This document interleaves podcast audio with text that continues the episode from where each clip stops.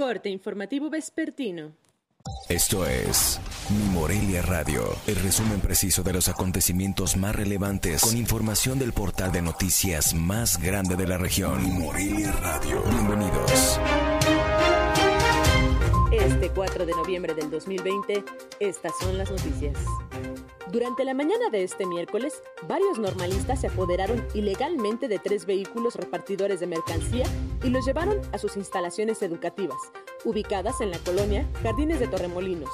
Autoridades del gobierno dialogaron con los jóvenes y después de unos minutos, los automotores fueron liberados. Lo anterior fue informado por fuentes policiales. Por tercera ocasión, la tenencia de San Nicolás de Obispo, que pertenece a Morelia, buscará aplicar para obtener la marca colectiva de los cerca de 50 artesanos que fabrican molcajetes en dicha comunidad, indicó el jefe de tenencia, José de Jesús Hernández Ábalos.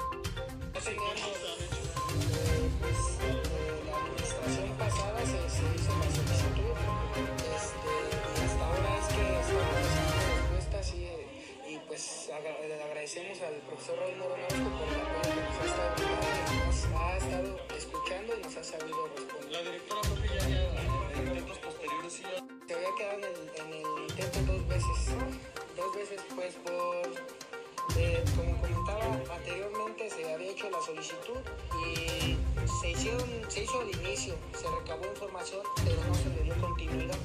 Fue lo que pasó, se quedó ahí rezagado.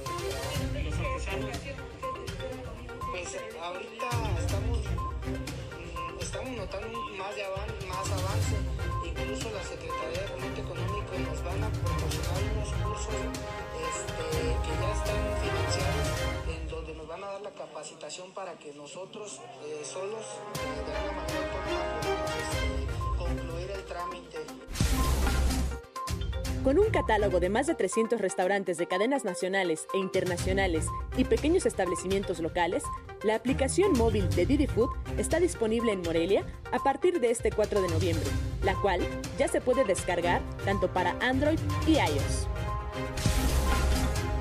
Al cumplirse 33 días de bloqueos en las vías férreas en Calzoncin, municipio de Uruapan, suman 36 trenes y 24 locomotoras paradas, así como 4.923 contenedores afectados en el puerto de Lázaro Cárdenas, de los cuales 2.396 están cargados sin poder salir, 570 están pendientes de carga, 1.350 se cancelaron o han sufrido cambios en modalidad y 607 contenedores están cargados, pero aún no se han asignado a un tren, informó el presidente de la Asociación de Industriales del Estado de Michoacán, Carlos Enrique Barajas. Para garantizar el orden en centros y establecimientos comerciales, así como en zonas bancarias del territorio michoacano, la Secretaría de Seguridad Pública definió el esquema de seguridad que se implementará para el buen fin, del 9 al 20 de noviembre. El gobernador de Michoacán, Silvano Aureles Conejo, afirmó que solo 100 de los 2.446 municipios en el país tienen estabilidad financiera. Esto tras manifestar que la Alianza Federalista seguirá la batalla para alcanzar mejores presupuestos en 2021. Aunque ganaron en el primer juego de playoff, el coach de aguacateros de Michoacán, Nicolás Casalánguida, aseguró que el equipo está consciente que apenas dieron un paso en las semifinales y este miércoles tiene que volver a repetir en la serie que es a ganar dos de tres encuentros. Informó desde Morelia, Michoacán, Cintia Arroyo. Esto fue Mi Morelia Radio. Te invitamos a que estés siempre bien informado. www.mimorelia.com Mi Morelia Radio. Hasta la próxima.